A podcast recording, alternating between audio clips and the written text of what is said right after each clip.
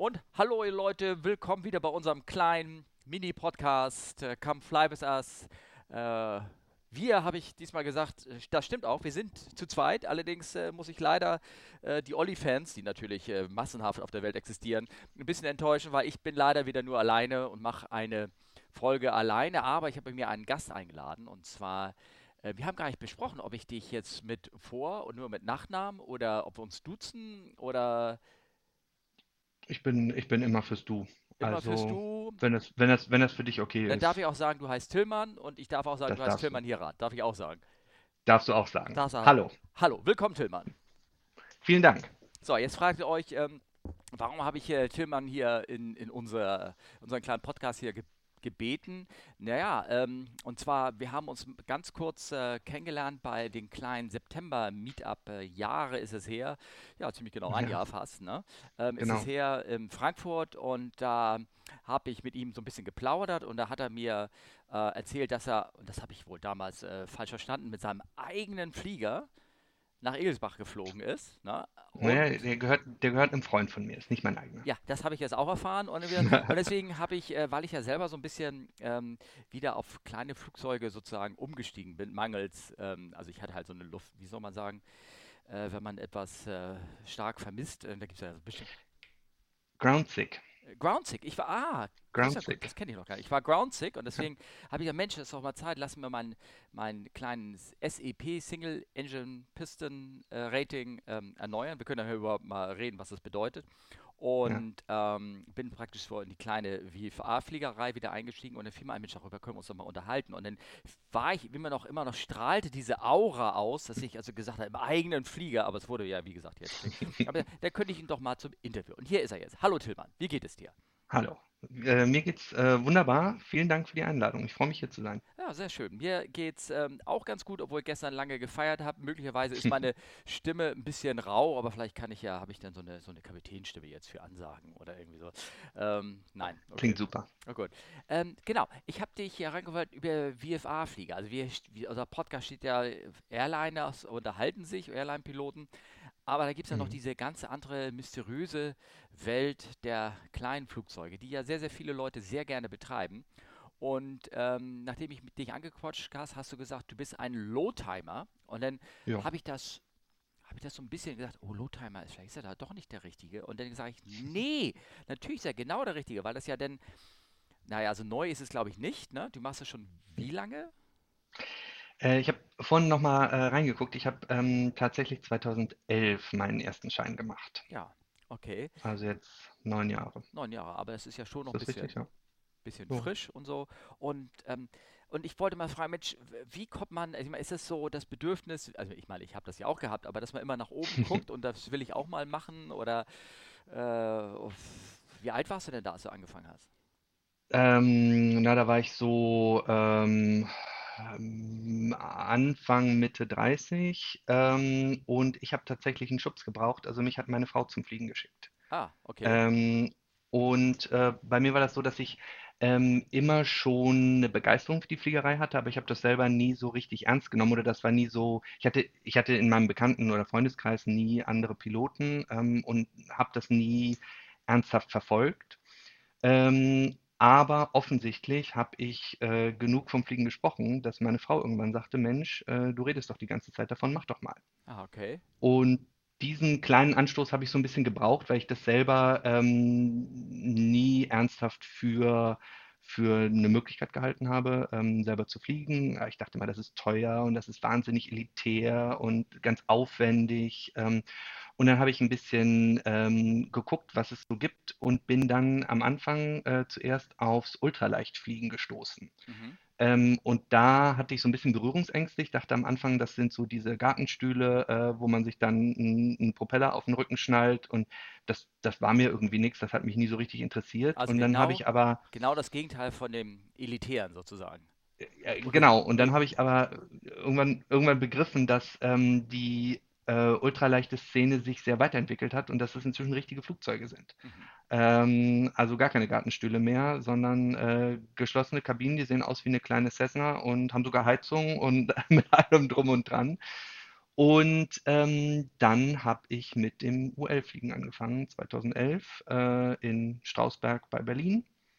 Ähm, für den Platz habe ich mich entschieden in erster Linie, weil man da mit der S-Bahn hinkommt. Ja, okay. Äh, und ich bin da immer noch total gerne. Ist immer noch äh, im Herzen mein Heimatplatz sozusagen. Vielleicht können wir mal ganz kurz den, den, den geneigten Hörer erklären, ähm, was ist denn ein Ultralight? Äh, also wa warum, oder beziehungsweise warum waren das früher Gartenstühle oder äh, warum sind es jetzt keine mehr? Oder weißt Das ist, das stammt so, das stammt so ein bisschen aus der, aus der, aus der Bastler-Community sozusagen. Also ähm, juristisch ist ein ähm, Ultralight kein Flugzeug, sondern ein Luftsportgerät.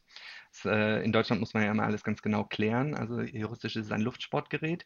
Das bedeutet, ähm, man kann nur äh, Sichtflug machen, äh, man kann nur tagsüber fliegen ähm, und am Anfang waren die ultraleicht sehr einfache ähm, Fluggeräte. Ich bin nicht ganz genau sicher, aus welcher Ecke das stammt, aber ähm, so bei den ersten ULs gab es vor allem ähm, äh, motorisierte Drachen. Also, Ja, weißt du, genau. diese Drachenflieger, Ja, wo man so den Hang runtergeht äh, und das dann eine Drachenfläche oder eine auf einer Drachenfläche basierende Tragfläche, ähm, wo dann drunter äh, ein Sitz mit einem Motor dran ist. Ähm, so fing das, so fing das an, oder das sind so die ersten Bilder, die man kennt vom Ultraleichtfliegen. War das jetzt die, ähm, die, es gibt ja die, diese Delta-Drachenflieger oder es gibt die Mhm. ähm, Paragliding, die mit dem äh, Propeller drauf sind. Ist das genau das gleiche oder? Gibt's, gibt's beides in der Klasse, ähm, ist äh, vom, vom Fliegen her ein bisschen unterschiedlich. Ähm, und ich weiß aber nicht, ob es da eine Reihenfolge gibt, was zuerst war oder wie die Klasse angefangen hat. Aber ähm, es gibt äh, auf beiden Seiten ganz, ganz begeisterte Flieger. ja, ja, klar, äh, logisch. Das ist Hm? ja, also vor allem auf sich so ein, ich sag mal, hinten mit so einem Propeller da irgendwie Ja, reinzusetzen, ge- ne, da- ja. das ist klar, logisch, ist auch sehr, sehr ursprünglich. Wer, Ähm, Wäre wär, ähm, wär eigentlich wär nichts für mich, aber ähm, ich habe mich äh, oft mit Leuten unterhalten, die das machen. Ähm, und das ist so ein ganz, äh, so ein ganz entspanntes Luftwandern. Das, ähm, hat definitiv seinen Reiz. Ja, klar, aber ich glaube, die müssen auch dummerweise hochfliegen, ne? Die können jetzt nicht sagen, ich fliege mal so in den Auen, so zwischen den Bäumen, so ein bisschen hin, weil die, Genau. die müssen trotzdem wie hochfliegen? Oder als Ultralight musst du eine Mindestflughöhe haben? Ähm, du hast äh, immer eine Mindestflughöhe. Oh Gott, ähm, jetzt äh, ist, Ah, äh, ist natürlich schwierig. Ich glaube, du musst ähm, 600 Fuß über dem höchsten Hindernis im Umkreis von zwei Kilometern oder irgendwie sowas. ja, also Ähm, so, nagel mich jetzt nicht genau darauf fest, aber du musst, du musst immer eine, eine Sicherheitsmindesthöhe äh, da, musst du einhalten, also ja. die ist vor allen Dingen äh, sehr ähnlich wie äh, Eco-Klasse, ne? Also es wird da eigentlich Ja, kaum Unterschied gemacht. Und ich glaube, du hast ja richtig. den Luftsportgerät, hast, hast du ja gesagt, ich glaube in Amerika heißt das Ding LSA oder LS, äh, ne? Genau, ähm, es, genau, es gibt in ähm, Amerika äh, die ähm, LSA-Klasse, Mhm. die ist international auch relativ verbreitet ähm, und da hat man äh, Flugzeuge drin, die, da, da gibt es ein paar ähm, äh, national unterschiedliche Regeln.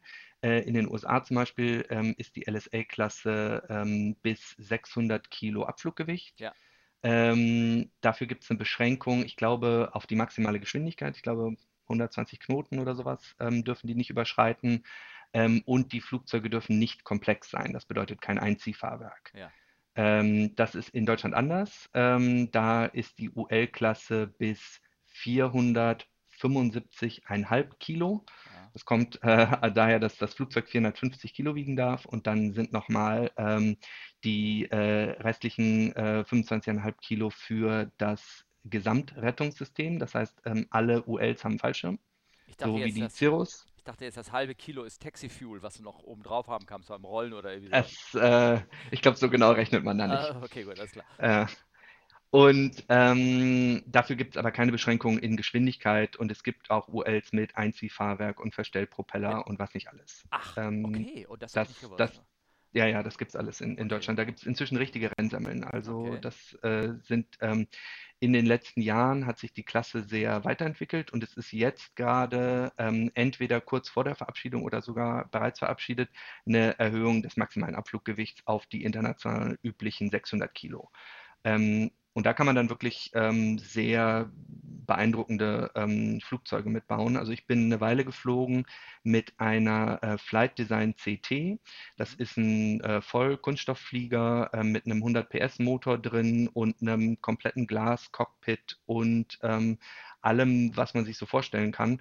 Ähm, und die Maschine ist ähm, schneller und auf Dauer auch bequemer als so eine Piper zum Beispiel und braucht nur die Hälfte des Treibstoffs. Ähm, aber immer noch nicht Instrumentenflugregel, darfst du nicht machen. Immer, immer noch nicht Instrumentenflugregel, genau. Ja. Und auch ähm, kein Nachtflug. Ah ja, okay, alles klar. Ähm, ich weiß, Ja, dass in Amerika, ähm, da ist sowieso ein bisschen alles anders oder auch äh, in anderen Gebieten, ähm, wo wir nochmal ganz kurz zu diesen motorisierten äh, äh, Paraglidern da zurückkommen, also die ja, Fallschirmern.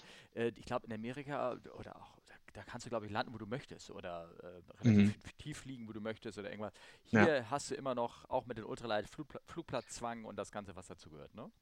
Das ist immer ein Flugplatzzwang, Ja. ganz genau. Und äh, Der, der Flugplatzzwang, und all den ganzen ja, Quatsch, ne? Ja. ja, den ganzen Quatsch. Ähm, der Flugplatzzwang in Deutschland wird ja sowieso sehr, sehr, ähm, sehr, sehr streng gehandhabt. Das geht ja sogar so weit, dass, ähm, dass äh, Helikopter, Hubschrauber ähm, sich an die Taxiways halten müssen, Ja. ähm, an vielen Flugplätzen. Also es ist äh, sehr, sehr strikt. Ah, okay, alles klar. Ähm, ja, also du hast ja, sagst du, mit Mitte 30 da so ungefähr angefangen. Ja. Ähm, hat es auch zu tun, dass du erst da die Kohle dafür zusammen hattest? Ich meine, das ist ja, Klar, ja, klar. okay. Ähm, das war, das war zum ersten Mal natürlich eine Phase, wo ich ähm, beruflich so äh, etabliert war und ähm, das alles lief, sodass das ähm, kohlemäßig überhaupt ähm, erschwinglich war. Trotzdem war ich überrascht, ähm, dass die Einstiegshürde niedriger war, als ich dachte. Gerade eben in diesem UL-Bereich. Und das ist auch der ganz große Grund, warum äh, UL-Fliegen so attraktiv ist. Ähm, das ähm, kostet ungefähr die Hälfte von, von Eco-Klasse, also von zertifizierten äh, größeren Maschinen. Ähm, und das war für mich damals ähm, natürlich auch ein, ein ganz wichtiger Punkt. Ich habe, ich, ich weiß nicht, ob ich das fragen darf, aber ich habe keine Ahnung, was das kostet. Ähm, äh, weiß, ich meine, hängt natürlich ab, wie viele Stunden man Ich, braucht am Ende und äh, ganzen na Quatsch, klar, ne? Also, na klar. Also so ähm, äh, ganz grob, aber auch wieder ist natürlich sehr individuell. Allen Ähm. Genau, genau. Ich würde sagen, so ähm, 4.000, 5.000 Euro ja, ähm, hat der Schein damals gekostet. Das war okay, so die Größenordnung. ja, ähm, die man dann ähm, praktisch über die Schulungszeit streckt. Am Anfang ähm, äh, zahlt man ein bisschen was ein, ähm, da wird die äh, Theorie von bezahlt, ähm, dann gibt es äh, Prüfungsgebühren und so weiter. Also es kleckert so ein bisschen, aber das war so die Größenordnung. mhm. Ja, Und und ein, ein, ein PPL, ein richtiger, würde ungefähr das Doppelte kosten. Okay. Musst du denn ähm, wie beim normalen PPL auch äh, alle 24 Monate einen Checkflug machen oder beziehungsweise einen Einweisungsflug, je nachdem, wie viele Stunden du hast, so das ganze, die ganzen Regeln, wie die, ja, wie sie auch bei der PPL-Fliegerei ist? ja, Ja. das ist sehr vergleichbar. Okay, alles klar, cool. Genau. Und so ein, also ich meine, also ich kann mir vorstellen, dass so ein Paraglider mit, mit Motor hinten dran, mit einem Rasenmähermotor und so ein, so, weißt so ein Swarm-Propeller hinten drauf, wieder die, die, Mm, die Florida-Boote da hinten drauf haben, ähm, mm. der kostet nicht viel, ne? Da, da bist du wahrscheinlich bei relativ, Da, da, da bist du, da bist du mit ein paar tausend Euro dabei. ja, Ähm, und das Schöne ist ähm, in der UL-Klasse, dass man sehr viel von der Wartung selber machen kann. ah, Wenn man das okay, möchte, wenn einem ja, das liegt. ja, Ähm, man kann also da sehr, sehr viel selber machen.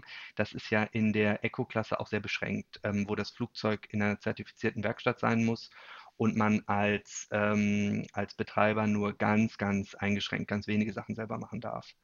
Äh, das ist beim, beim UL alles viel, viel entspannter. Ähm, und so ist auch die Szene, muss man sagen. Also die UL-Szene ist sehr ähm, hands-on. Äh, da gibt es viele Leute, die, die selber bauen. Ähm, das ganze Thema ähm, Flugzeuge selber bauen oder aus Bausätzen selber bauen ist auch ein Thema, ja, definitiv.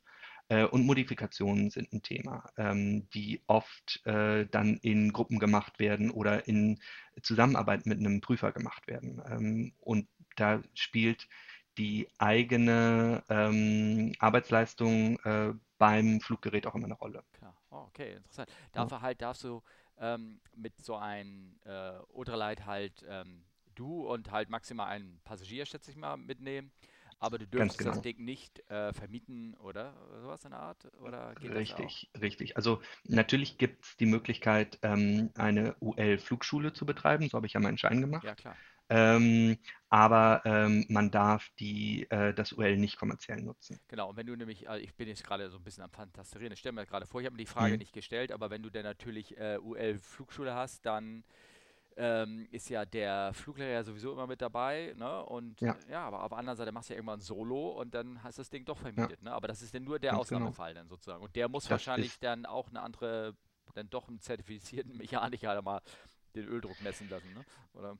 Weiß ich ehrlich Ja, gesagt gar nicht, wie aber das läuft. ja. Ähm, ich weiß, dass die Maschine ähm, tatsächlich von einem zertifizierten Mechaniker äh, geprüft wird, also die Jahresnachprüfung. Ähm, dafür brauchst du einen zertifizierten Mechaniker. Ich weiß aber nicht, wie bei Flugschulen das zwischendurch läuft. Ja, okay, alles klar. Und Ja. dann hast du da wie viele Stunden drauf gesammelt? Also gar nicht so wahnsinnig viele. Ähm, ähm, 50, 60, sowas in der Größenordnung. Ähm, und eigentlich hatte ich gar nicht vor, so richtig schnell weiterzumachen. Ich war eigentlich noch ganz glücklich am um den Kirchturm rumfliegen, Mhm. Ähm, ist ne, was weil darfst du überhaupt es, damit fliegen? Darfst du, dürfst du rüberfliegen nach ähm, in Europa hinfliegen mit dem Ding? Oder darfst du innerhalb von Deutschland? ja, nee, nee, nee, ich darf auch ähm, außerhalb von Deutschland unterwegs sein mit Okay. dem Ding. Ähm, es gibt äh, national unterschiedliche ähm, Regelungen. Mhm. Ähm, aber äh, im Großen und Ganzen ähm, kann ich mit dem Ding äh, überall in Europa unterwegs sein. Ja, habe ich auch gemacht. Also ähm, ich habe eine ganz, ganz spektakuläre Reise mit einem Freund von mir gemacht. Da war ich schon äh, ein bisschen weiter, war ich schon bei der Eco-Fliegerei. Ähm, und dann äh, sind wir mit äh, einem UL von ihm äh, von Berlin aus nach Südfrankreich geflogen, dann rüber auf die Insel Korsika dann ähm, weiter nach äh, Italien und über die Alpen zurück. Ähm, und das war, das war ein Spektakel, das war eine total tolle Reise. Ähm, und da wurden wir aber unterwegs nicht anders behandelt als mit einer Eco-Klasse. Ich glaube, das Fliegen in Italien, da mir jetzt, wurde mir jetzt erzählt, dämmert das mir auch. Ich habe hier unserem Flieger stammt das ist auch einer, der hat einen Ultralight und der war auch mit Italien. Und er sagt, das war eines der Mhm. schönsten Flieger, weil da wollen die einem ja aus dem normalen Lufträumen praktisch raushaben und sagen, bitte, du Mhm. kannst fliegen, wie du willst, solange du nicht hö- höher als 100 Meter fliegst oder irgendwas. So ungefähr Ja, habe ich das ja, irgendwie ja, in ja. Erinnerung, sagt er. Und, Ich, ich, na, ich meine auch 500 Fuß sind das, glaube ich, ja, was ich genau. total krank finde, ähm, weil mir natürlich immer eingeprägt wurde von, von der ersten Stunde an, Altitude is life. Äh, und je höher du bist, desto mehr Optionen hast du, wenn was passiert. Und in Italien sagen sie ja, aber nicht über 500 Fuß. Das, das äh, fand ich ein bisschen schwierig. Aber das war mit dem deutschen UL tatsächlich auch kein Problem. Also wir müssen mal ganz kurz aufklären. Du hast immer gesagt Eco-Klasse. Das Eco kommt Ja, daher, weil wenn man sich so eine Flugzeugkennung anguckt, dann hat man als erstes mhm. die Länderkennung, die ist ein D Ja, für Deutschland und dann kommt der zweite Buchstabe, sagt aus, welches Flugzeugtyp das ist. Ne? Also genau. Eco sind die, Pip- sind die, die Klasse bis, was, das, 2,5 Tonnen oder Das 2,7 oder sind einmotorige Flugzeuge bis zwei Tonnen maximalem Abfluggewicht. Genau, richtig. Und, äh, und Danach kommt, glaube ich, Foxtrot, das sind dann ja, die schwereren und so Einmotorigen, weiter. genau. Und dann kommt Mhm. India und H ist für Hubschrauber und M ist halt Genau, für Ultralight. Ne? Also wenn jemand, wenn, wenn ihr seht, irgendwie ein Kennzeichen mit M, dann wisst ihr, das ist ein Ultralight. Und äh, wenn ihr ein Flugzeug seht mit Kennzeichen ähm, A, ne, Mhm. ähm, dann wisst ihr auch, das ist ein großes Flugzeug. Ne? Genau. Dann, dann, dann wissen wir, der Steffen ist Ja, unterwegs.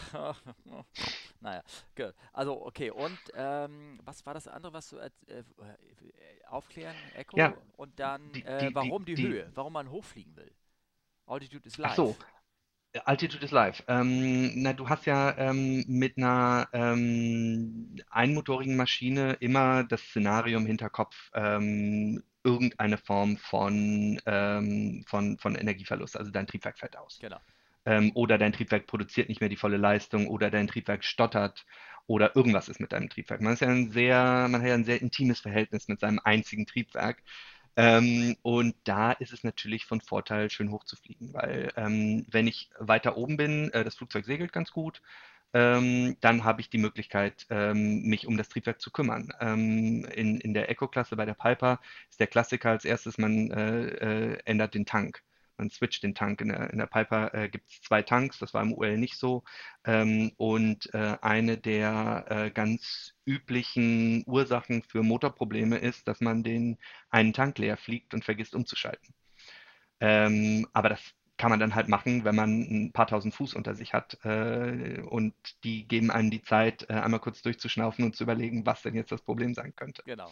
Ja. Und das ist immer so der, der Punkt, dass man sagt, ähm, wenn du auf Strecke gehst, ähm, bleib nicht auf dem absoluten Minimum, geh ruhig ein bisschen höher. Ähm, da ist meist ein bisschen ruhiger, es fliegt sich ein bisschen angenehmer und du hast mehr Zeit, falls was schief geht. Genau, ja, genau. Sehr schön, gut gesagt. Ähm, wobei Piper, man kann den Tank auch beide gleichzeitig hier schnorcheln, ne? Also ich glaube nicht nur, kannst nicht nur links und rechts, oder? War das nicht so? Mm, Bei der Piper, die ich fliege, nicht. Da Ah, kannst du nur links und rechts machen. okay. Ähm, ich fliege im Augenblick eine ähm, Piper 2.8. Ähm, das ist, wie gesagt, die, mit der ich äh, da auch in äh, Egelsbach war und dann in Frankfurt.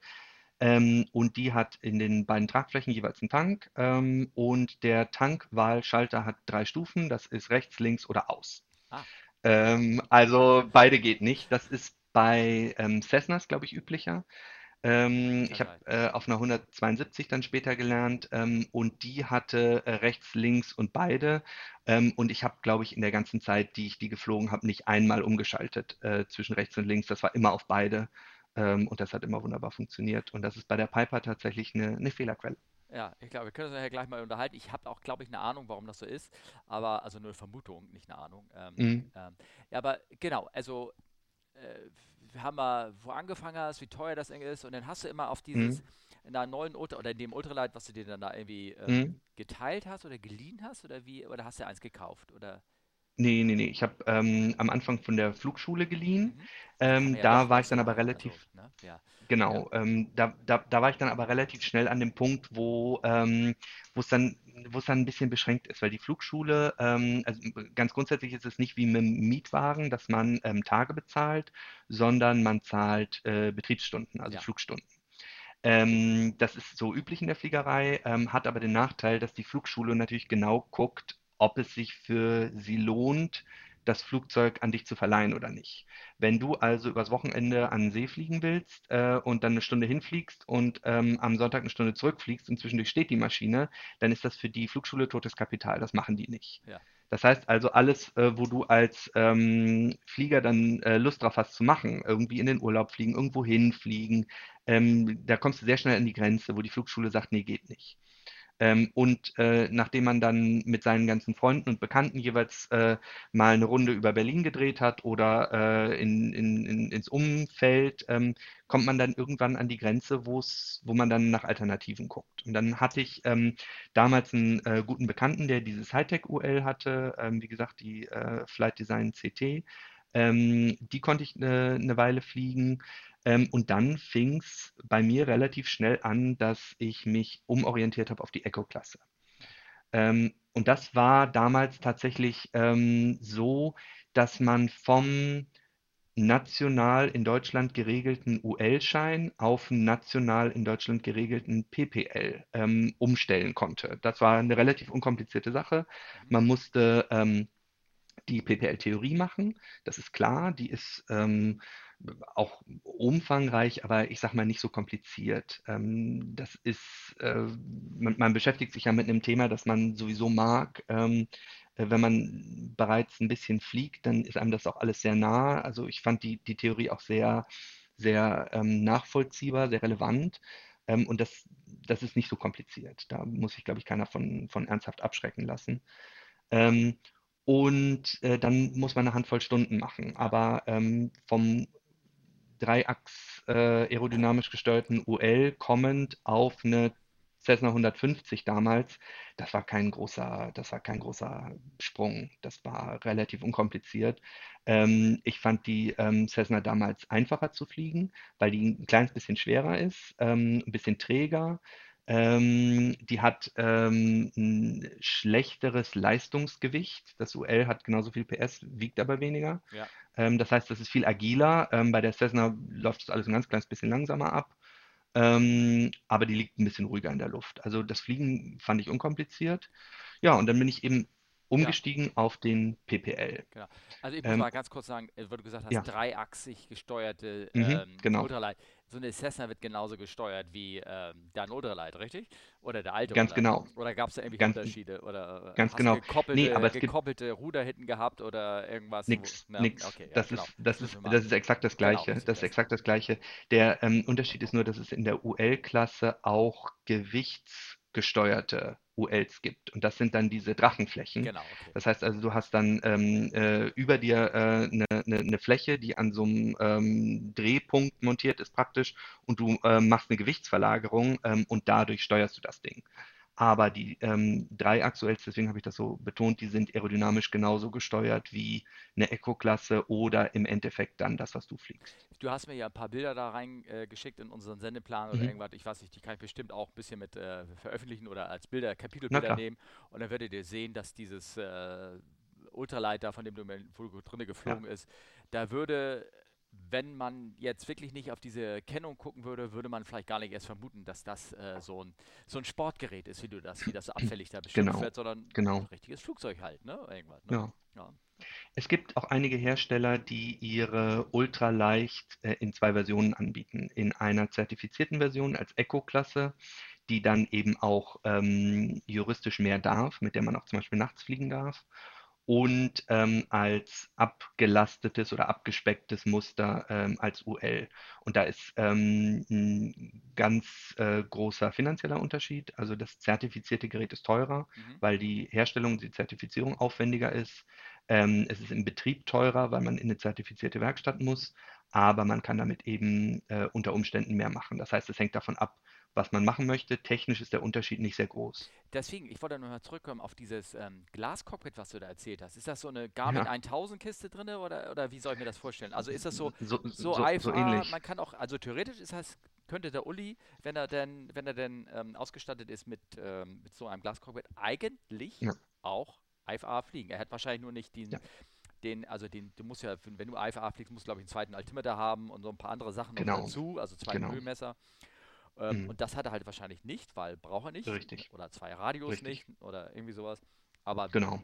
wenn das ist, dann das, könnte man da theoretisch das machen, ne?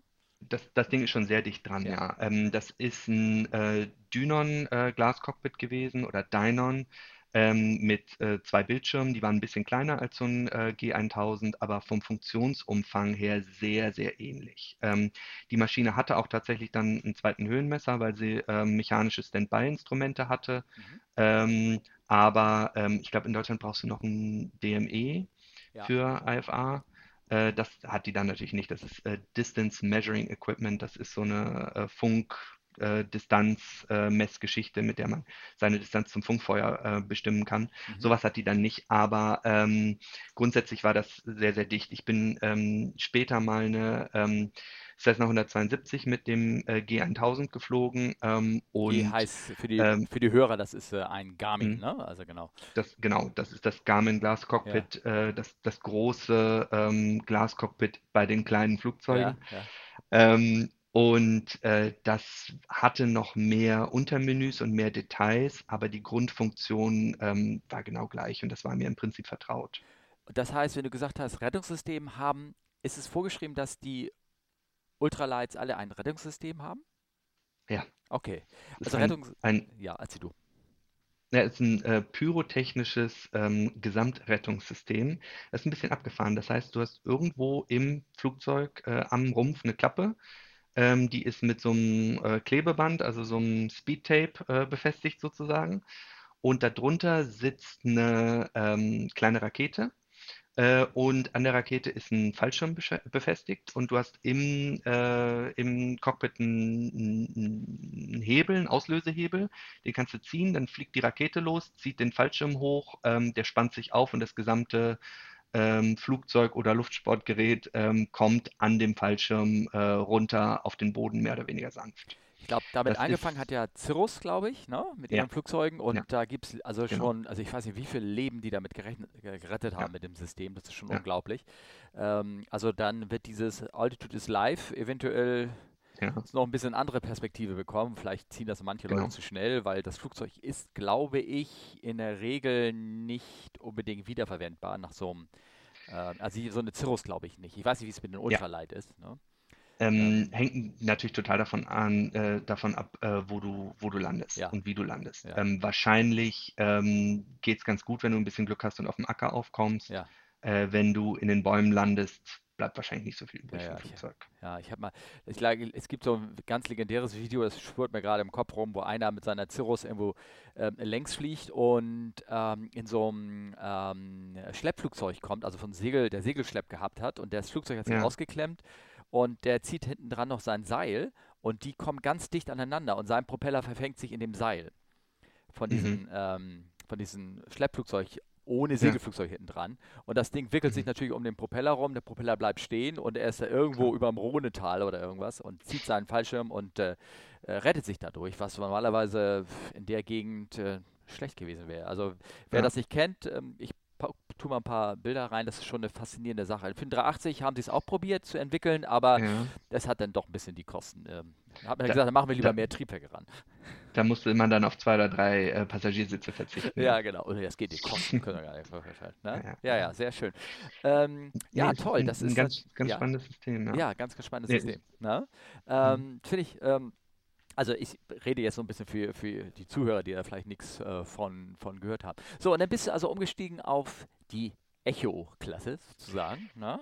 Genau, und das war eigentlich ein bisschen früher, als ich es mir so gedacht hätte, aber damals äh, EU-Regulierung, ähm, es stand an, dass der äh, Privatpilotenschein ähm, europäisch geregelt werden sollte. Mhm, Ist er inzwischen auch. mhm, Ähm, und dadurch wurde aber dieser Weg versperrt von der national deutsch geregelten ähm, UL-Klasse auf den national deutsch geregelten PPL. mhm, Dieser leichte Umstieg, ähm, der äh, endete dann. Ähm, das heißt, in der, in der, in der Phase haben ganz viele, ich weiß nicht mehr genau, wann das war, ich glaube 2013 vielleicht, in ja, der Phase haben ganz viele UL-Piloten ähm, einen Umstieg gemacht, haben praktisch für relativ ähm, wenig Aufwand einen äh, PPL-Schein mitgenommen und dann ähm, sind sie, sind viele weiter äh, UL geflogen. Ähm, für mich war das damals aber tatsächlich ein kleines bisschen das Ende der UL-Fliegerei. Ähm, ich hatte das nicht so geplant. Ich wollte eigentlich nur den Fuß in der Tür haben, bin dann aber doch äh, ein bisschen auf den Geschmack gekommen und habe ähm, seitdem äh, nur noch eine ganz kleine Handvoll UL-Stunden gemacht und bin ähm, dann bei den größeren Maschinen hängen geblieben. Ähm, wobei größer, das sind immer noch ganz kleine Flugzeuge. Ähm, für die Hörer, die normalerweise äh, Geschichten vom A380 und von der 777 hören. ja, Also ja, ja, wir reden, wir reden immer noch von, von Flugzeugen, die ähm, innen wahrscheinlich ein bisschen kleiner sind als ein PKW im Durchschnitt. Also mit vier Sitzen und äh, jetzt die Piper, die ich aktuell fliege, hat ähm, knapp 1200 Kilo maximales Abfluggewicht. Also das sind, das sind wirklich immer noch sehr kleine Flugzeuge.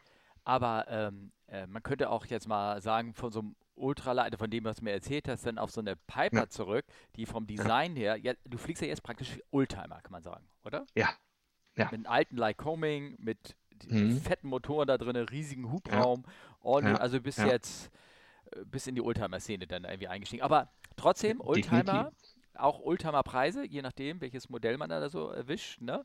Äh, was hat das denn so mehr, wenn ich das frage? Also, ich meine, Mhm. du hast, besitzt ja keine Maschine, aber wenn der, Mhm. der Mehrpreis von ähm, PPL, also, oder jetzt mal, ich hol mal, ich fahre mal zurück, meine Frage. Mhm. Ich kann jetzt nicht mehr einen Ultraleitschein machen und dann ein Upgrade auf ein PPL, auf ein Echo-Schein, SEP-Rating, geht das noch oder geht das nicht? Äh, nee, das geht nicht. Ähm, ich glaube, es gibt eine ganz kleine Anzahl von Stunden, die dir anerkannt wird, wenn du, ähm, wenn du äh, bereits äh, UL geflogen bist.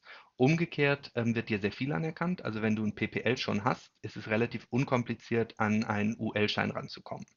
Und es ist auch so, dass mit deinen PPL-Stunden, also mit den äh, Ja, Oldtimer-Eco-Klasse-Stunden, wird dir dein UL-Schein auch anerkannt. Also du musst dann nicht parallel nochmal äh, fliegen im UL, du musst äh, eine parallele, also wenn du beide Lizenzen äh, parallel erhalten willst, musst du alle 24 Monate die ähm, Überprüfung mit einem Fluglehrer auf beiden Lizenzen machen, aber du musst nur auf dem äh, PPL tatsächlich Stunden sammeln. aha, okay, gut.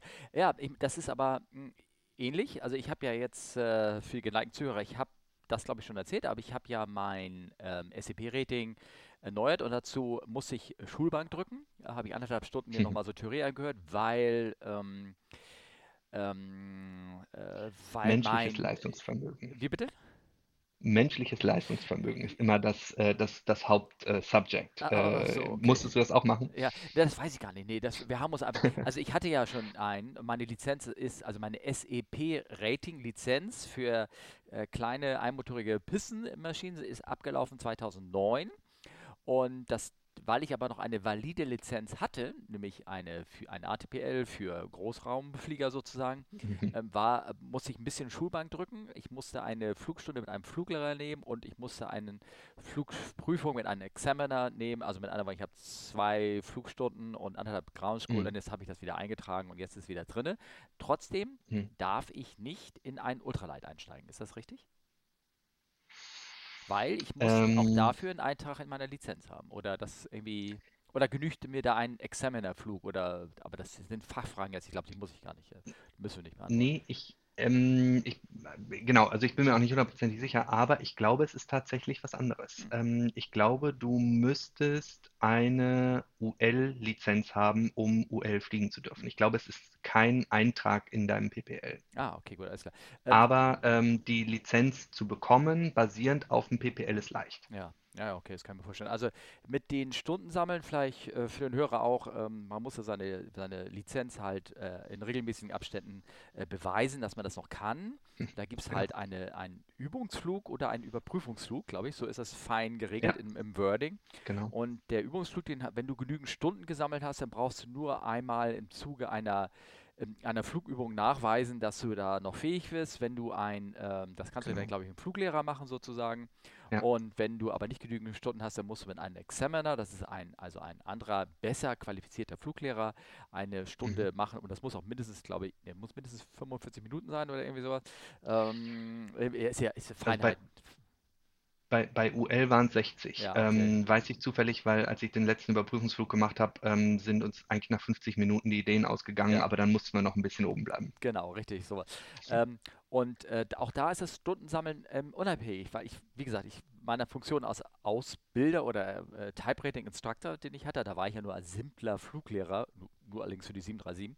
Ähm, da habe ich mehrfach auch Leuten ihren ähm, SEP-Rating äh, verlängert, weil Mhm. sie äh, in, äh, weil sie die Flugstunden hatten. Und ich habe ihnen eine Mhm. Flugprüfung auf der 737 abgenommen, aber mit äh, waren Mhm. sie, habe ich gesehen, dass sie fähig sind, ähm, ähm, nachzu, äh, also zu, zu na, äh, ich konnte praktisch äh, nachweisen, okay, die, die können fliegen, die können das. Und Ja, ich musste halt ja, vorher in ihr Flugbuch reingucken und sehen, dass sie auch ihre 24, was ist sie, 24 Stunden in zwei Jahren an PPL, also auf dem ja, SEP genau. hatten. Also man, das, man Mhm. kann das so ein bisschen vermixen für den, für den geneigten Ja, Zuhörer. Genau. Ja, ist ja, ist ja auch sinnvoll. Ja, es ergibt ja auch irgendwie Sinn. So, dann hast du also dein, dein, dein PPL gemacht, bist Ultra genau. geflogen. Was kostet denn, Mhm. wenn man weiß, wenn ich jetzt hingehen sollte, ich möchte mir so eine Archer kaufen, die kriegt man, glaube ich, sogar noch neu?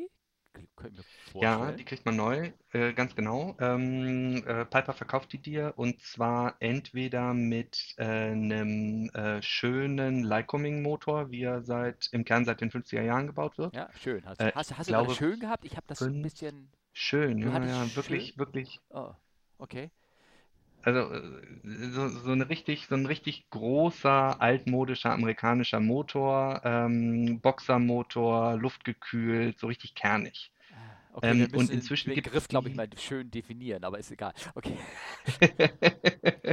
Der klingt toll. Ja, aber sonst ist Ähm, das, und es, es, es, ist ein Monster, ne? Also, also ich meine, ja, ein Big natürlich, Block, das ist also Verbrauch ohne Ende und all so ein Scheiß. Also das ist, natürlich, ja, natürlich, ja, natürlich. Ich meine schon allein die Tatsache, dass du ähm, unverbrannten Treibstoff zur Kühlung der Auslassventile verwendest. ja, Ähm, das ist einfach äh, Technik, ähm, nicht mehr Stand der ja, Technik, aber ähm, die Luftfahrt ist konservativ. Ähm, die 37 Teile, aus denen das Ding besteht, äh, sind alle bekannt. Äh, jedes Problem mit diesen Motoren ist bekannt. Ähm, und die sind zuverlässig. ja, klar, logisch. Ja. Ja. Und ähm, alternativ gibt es inzwischen die Archer auch mit einem Dieselmotor. Hm. Ähm, und das ist dann so ein äh, relativ äh, aktueller äh, für Flugzeuge Motor, der basiert auf einem Pkw-Motor. Ähm, Das ist das und Tilat, ähm, Tilat-Design, das alte, genau, ne? ganz Genau. genau, Okay. ganz genau, ganz genau. Also, liebe Ähm, Hörer, darf ich dir ganz kurz mal unterbrechen, weil ich, ich kenne nämlich einer der Ingenieure, der bei Tilat damals mit dabei war. oh ja, Genau, super. und äh, wenn ihr, wenn ihr wollt, ich kann ihn mal anhauen, ob er vielleicht auch hier mit in, im Podcast mal darüber was erzählen kann oder irgendwas. Das wäre aber eher technisch dann oder irgendwas, wenn das, wenn, wenn geneigt ist. Müsste mir, müsste mir oder uns, Olimir, Feedback geben oder irgendwas bestimmt super spannend.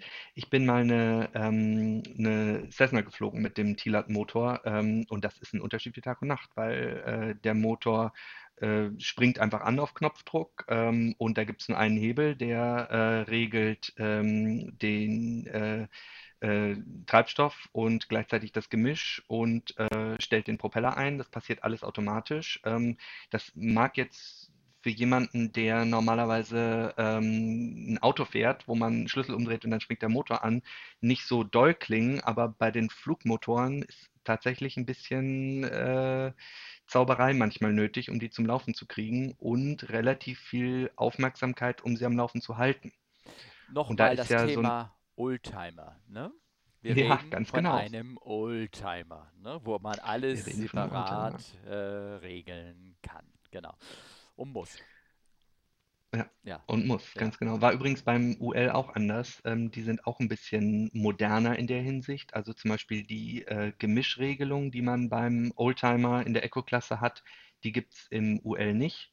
Äh, sondern da gibt es einen äh, Vergaser, der die Treibstoffmenge an die Höhe automatisch anpasst, so wie man das im äh, Pkw ja auch hat, wobei da ist der Höhenausgleich nicht so ein großer Faktor, aber äh, die Einspritzmenge wird da auch ähm, äh, automatisch geregelt und das macht der alte Lycoming-Motor alles nicht. Das muss alles der Pilot von Hand machen oder eben nicht. Und davon abhängig ist sehr stark der Verbrauch, ein bisschen auch der Lebenszyklus des Triebwerks. Also da muss man alles äh, selber machen.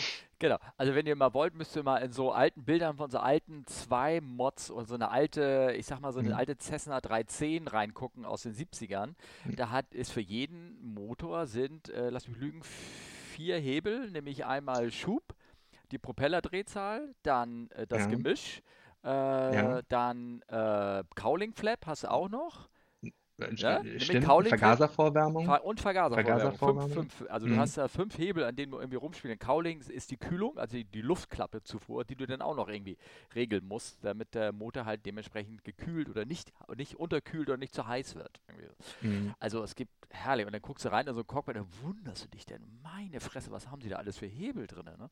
Ja, heute kannst du das alles mit einem jede, Hebel. Ne? Logisch. Ja, genau. Ja. Und dann hast du für jedes Parameter auch noch eine Uhr. Also du hast ein Drehzahlmesser und hast eine Temperatur äh, und hast alles, äh, einen Ladedruck und ähm, da ist man wirklich beschäftigt mit dem Triebwerksmanagement. Na, das, das äh, nicht, jetzt entmystifizier mal nicht so einen Piloten. Das ist mal, der muss das alles können, das macht er auch locker, das sieht toll aus. Ja, Ehrlich, klar, kann man klar. schon lange mit einem Hebel machen, aber das sieht doch langweilig aus, so ein Cockpit da. Muss ja ein bisschen viele Hebel und Switche und Bells und Whistles alles sein, alles, was dazugehört.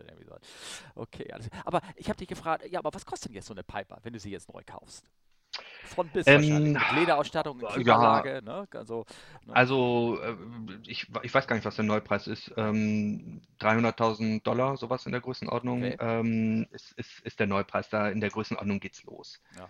Ähm, und äh, es gibt aber relativ wenig Neuflugzeuge und relativ viele Gebrauchte. Also so ein Flugzeug hat ja eine praktisch unbegrenzte Lebensdauer. Ähm, die Piper, die ich fliege, äh, ist von 1979 okay. ähm, und ist ähm, da äh, also so in der, in der, in der Flotte voll in Saft und Kraft. Das ja. ist kein altes Flugzeug.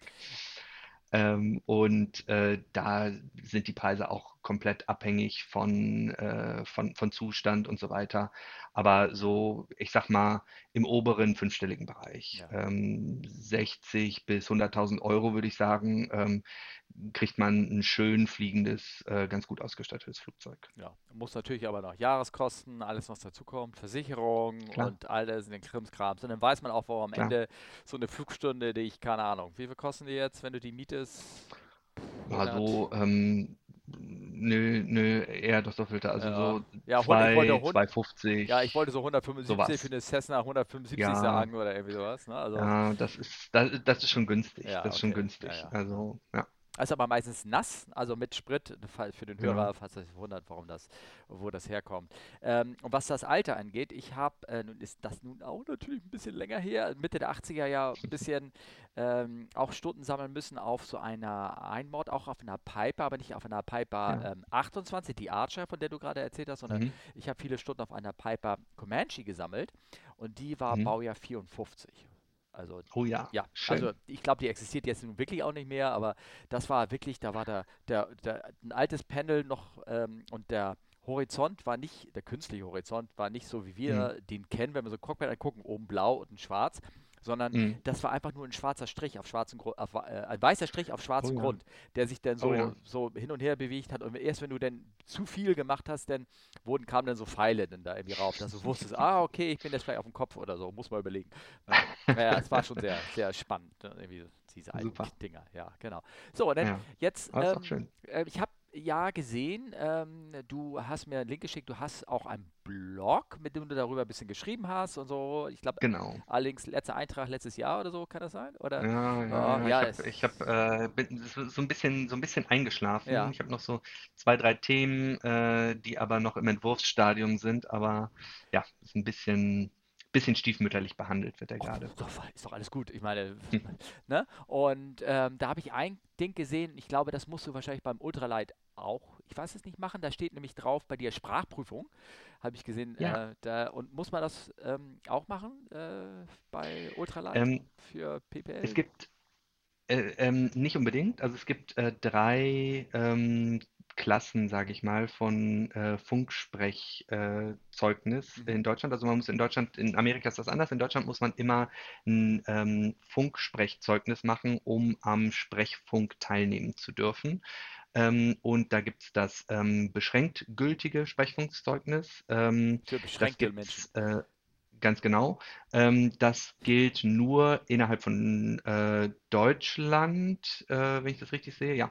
Äh, und nur für VFR-Flieger. das ist das, Ähm, darf ich und dann? Ich glaube, das ist das Beknackte. ja, Es gilt wirklich innerhalb von Deutschland, es ist in ja, Deutsch, ne? ja, Und da genau. dürftest selbst du nicht mal in Österreich mitfliegen, obwohl die da auch Deutsch reden. I- d- Das, ja, du wirst recht haben, du Ja, wirst recht haben. ja, Ja, da habe ist ich noch nie ganz, drüber ja, nachgedacht, aber ist aber ja, ja, ja, ja, ja, ja, ja, ja. Und dann gibt es das ähm, BZF, heißt das, also das beschränkt gültige Sprechfunkzeugnis, ähm, das BZF äh, auf Englisch. ja, Dafür muss man dann eine Sprachprüfung machen. Ähm, und dann darf man damit auch in Europa unterwegs sein. Und dann gibt es das AZF. ja. Das ist das allgemeingültige Sprechfunkzeugnis. Allgemeingültiges Sprechfunkzeugnis. AZF. Mit Abkürzung haben sie es nicht so, aber es heißt wirklich so. Whatever. Ähm, ja. Whatever. Hm. Ähm, und damit äh, darf man dann, da, beim AZF ist der, der große Unterschied, ähm, dass das äh, die Voraussetzung fürs IFA-Fliegen ist, also fürs Mhm. Instrumentenfliegen. Ähm, und äh, das ist von der Struktur dann auch komplett anders Ja, als das BZF. ja, ja. Und das AZF findet immer auf Englisch statt. Und jetzt ähm, ist es so, dass man seit ein paar Jahren ähm, tatsächlich eine Sprachprüfung machen muss. Ähm, und die muss man auch regelmäßig wiederholen. Ähm, und man braucht, es gibt sechs Stufen, man braucht mindestens ähm, Stufe 4, um am englischen Sprechfunk teilnehmen zu dürfen. Ich weiß allerdings nicht, wofür die Stufen 1, 2 und 3 sind. Ja, das Schöne ist, ich bin ja Sprachprüfer. Ja, ach, du Also, bist Sprachprüfer. ja, Dann ja, erzähl also du das doch. ja, im Dann lass mich Zuge doch hier nicht Ja, erzählen. ja, ich, ich weiß ja, ich, äh, nee, aber ich meine, ganz ehrlich, aber ich muss, ich wende das ja nicht mal an. Ich bin, Ach so. na, auch, ich mein Sprachprüfer ist ja auch, ich bin ja kein Native Speaker, also keiner, der Englisch Mhm. kann, also ich kann nicht den Level 6, das ist, glaube ich, Native Speaker, ich dachte, es gibt nur 5, Ja, ist egal. Also den, die, die richtig. oberste. Stufe kann ich, darf, kann ich gar nicht abnehmen, äh, weil eben ich ja Mhm. selber gar nicht Englisch irgendwie spreche. Ähm, aber ich weiß nur eins, dass ich für diese Sprachprüfer Befähigung oder irgendwie sowas, musste Mhm. ich mir also stundenlang irgendwelche Audio-Files anhören, wo Ja, dann Leute gelegentlich, manchmal öfters, und da gibt es ja immer diese schönen feinen Definierungen, ja, falsche, ja, ja, falsche Verben benutzen äh, ja. und, und, Dinge angehört. Und dann hast du gesagt, oh Scheiße. Und du hast also wirklich äh, Files da, die da angehört, wo du gesagt hast, Mhm. glaube ich nicht. Und dann, und dann hieß es, ja, aber der, das ist Level, das ist Level 3, also mit denen kann der IFA fliegen. Ich sagte, ich sagte, den hätte ich sofort rausgeschmissen aus dem Cockpit. Das ist, aber das ist halt, weil wir das viel besser gewohnt sind, natürlich bei uns in der, Ja, ähm, ja, also in, in der Berufsfliegerei, da wird Englisch, also wir in unserer Firma sprechen relativ gut alle Englisch, Ja, aber ja, wir wissen natürlich auch, es gibt andere Nationen, die sind da nicht so gut und dann gibt es ja immer wieder schöne ja. ATC-Mitschnitte, wo du denkst, alter Mhm. Schwede und irgendwas. Und dann weißt du auch, wo das herkommt, weil, weil der, Mhm. der, ich glaube, zum eigentlichen Wortschatz braucht man nur 1500 Worte, um Luftfahrtfunk zu Ja, betreiben. das Irgendwie ist. Das ist das ist also, wenig. es ist wenig irgendwie so. Nee, auf jeden Fall hast du Das ist da im Blog darüber geschrieben, deswegen wollte ich nur sagen, dass Mhm. man eben das noch halt irgendwie auch noch braucht, um ähm, da Genau, den, den PPL da irgendwie zu machen oder genau, ne? Und dann genau. ist da auch ein, ja, Ja, Entschuldigung. Und, und, und, das, und das ganze Funken ist sowieso ein, ähm, ein ganz wichtiges Thema, weil ähm, das ist so ein bisschen äh, bei den kleinen Fliegern ähm, gibt es da oft eine Hemmschwelle. Also ich habe ganz oft den Eindruck, äh, es gibt eine ganze Reihe Leute, denen das, die immer so, so, so, so einen kleinen Überwindungsmoment haben, bevor sie auf die, auf die äh, Mikrofontaste drücken. Ähm, und da geht, glaube ich, auch eine ganze Menge ähm, Sicherheit flöten, weil ich der Überzeugung bin, dass, äh, dass es wichtig ist, ähm, allen um mich herum mitzuteilen, wo ich bin, damit alle sich ein mentales Bild bauen können, wo ich bin und gerade in, äh, im, im Zusammenhang mit Profis. Ähm, und ähm, ich finde es sehr schade, dass viele kleine Flieger eine Hemmschwelle haben zu funken. Da gibt es, glaube ich, so ein bisschen dieses, äh, oh Gott, und wie höre ich mich dann an und die ganzen Profis und dann weiß ich so schnell nicht, was ich sagen soll und vielleicht verhaspel ich mich dann und das, das ist natürlich alles Quatsch, weil im Endeffekt braucht man nur ein bisschen Übung und, und dann, und dann geht das auch. Ähm, aber das ist, äh, habe ich, habe ich oft festgestellt, dass ähm, Leute funkfaul sind. Also, ich, es ist, glaube ich, sogar fast ein Philosophieunterschied, wenn du mich fragst, weil ähm, Hm. ähm, in Amerika wird viel mehr gequatscht. Also, Entschuldigung, wenn ich Hörer, die jetzt beides fliegen und das, vielleicht könnt ihr das bestätigen, vielleicht sagen die auch, dass ich das total falsch rede. Aber in Amerika meldest du dich, keine Ahnung, 10 Kilometer vom Flugplatz an und äh, dann Hm. sagst du, ich bin gleich da, dann sagst du, ich bin im Gegenanflug, ich bin im Queranflug, ich bin im Endanflug und ich bin jetzt runter von der Bahn. Ja. Und in, das, in, Hm. in Deutschland wird das irgendwie so gut wie kaum gemacht. Da wird kaum, selbst an Ja. kleinen Plätzen, wo, wo nur einer ist, wird irgendwie, ja, ich bin jetzt da, ich bin gelandet, so ungefähr.